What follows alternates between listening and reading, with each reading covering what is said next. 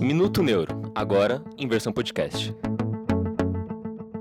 Olá pessoal, seja bem-vindo então a mais um Minuto Neuro, agora no formato de podcast.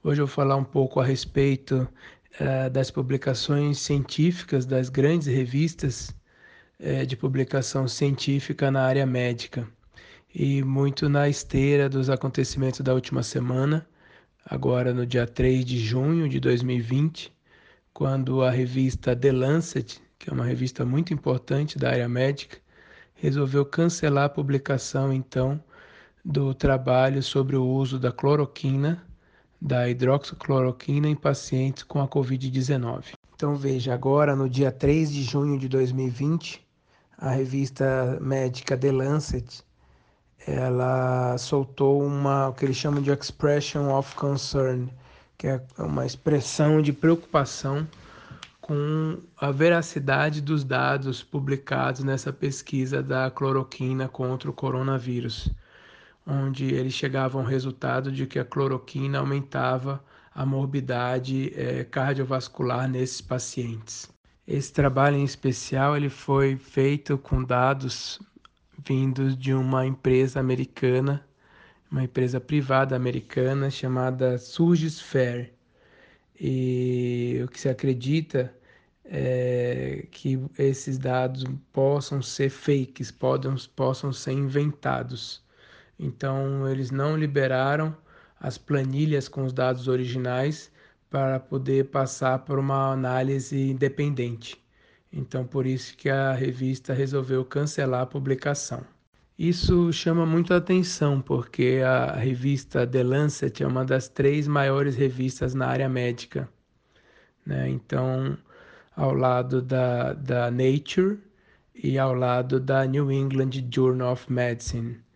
E isso é de muita preocupação, porque quando você precisa cancelar uma publicação, isso gera um grande burburinho na comunidade científica.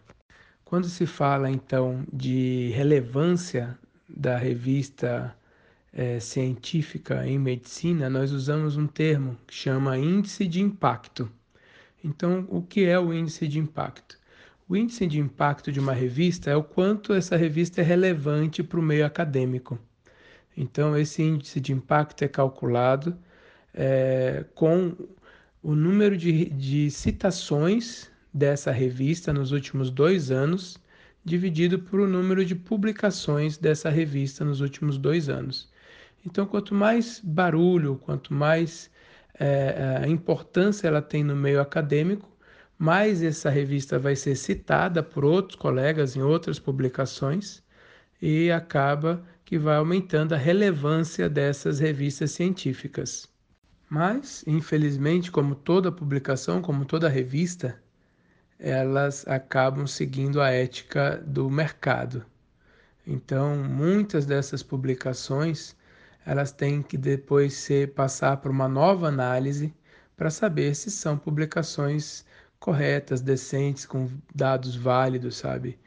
Então, existem instituições hoje em dia é, independentes, privadas, que fazem uma análise em cima da análise dos dados, compilando várias outras revistas, várias outras publicações.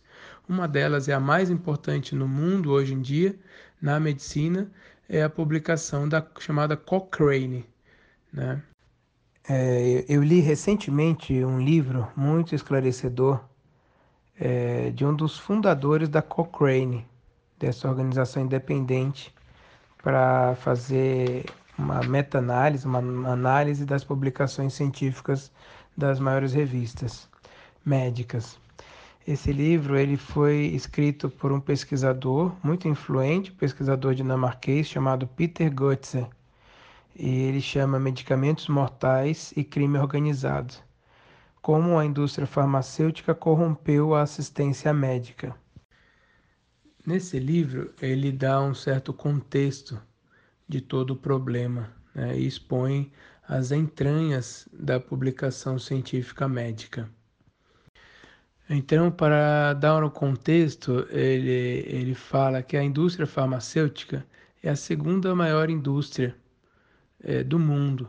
Né? Então, ela movimenta aí no mundo inteiro por ano cerca de um e meio trilhão de dólares, só perdendo para a indústria é, alimentícia, que, que movimenta cerca e tem lucro de cerca de 7 trilhões de dólares no mundo.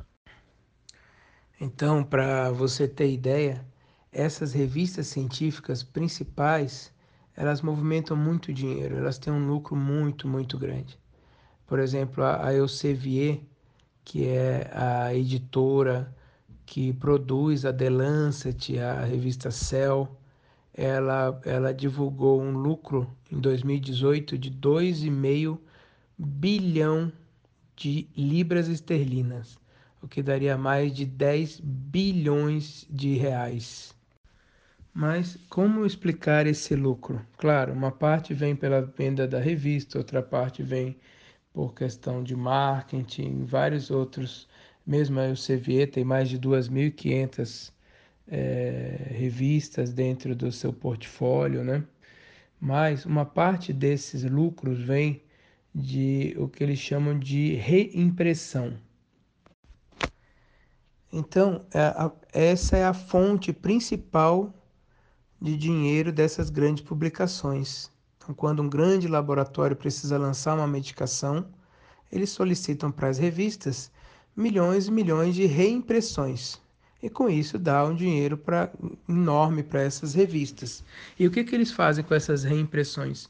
São revistas que eles dão para os seus soldados, que são os representantes comerciais, que quando vão visitar o médico no consultório, nas clínicas, nos hospitais, acabam levando essa revista né, para mostrar para o médico que aquela nova medicação funciona melhor do que a medicação que o médico sempre prescreveu. E aí que mora a entranha do sistema, o círculo vicioso do sistema. Gran os grandes laboratórios é, farmacêuticos que têm, detêm muito dinheiro, eles acabam pagando muito dinheiro por essas reimpressões, o que acaba facilitando a publicação né, do seu trabalho naquela grande revista. E com isso você gira o sistema. E com isso você leva milhares, milhões e milhões de revistas para cada um dos médicos no mundo inteiro e que tentando convencê-los de passar e prescrever a nova medicação.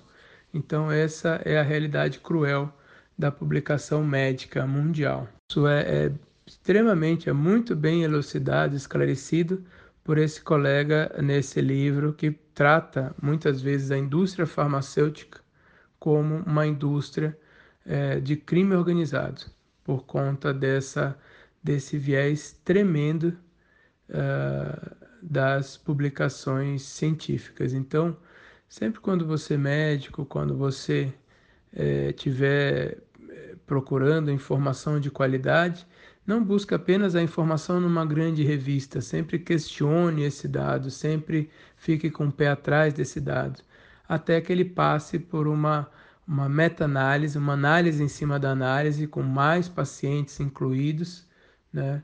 É, muitas vezes por esses órgãos independentes. Eu confio muito na Cochrane, eu gosto muito da Cochrane, e, e foi isso que a gente viu nessa lambança aí dessa publicação da, da cloroquina uh, no Covid na revista que é muito importante, que é a The Lancet.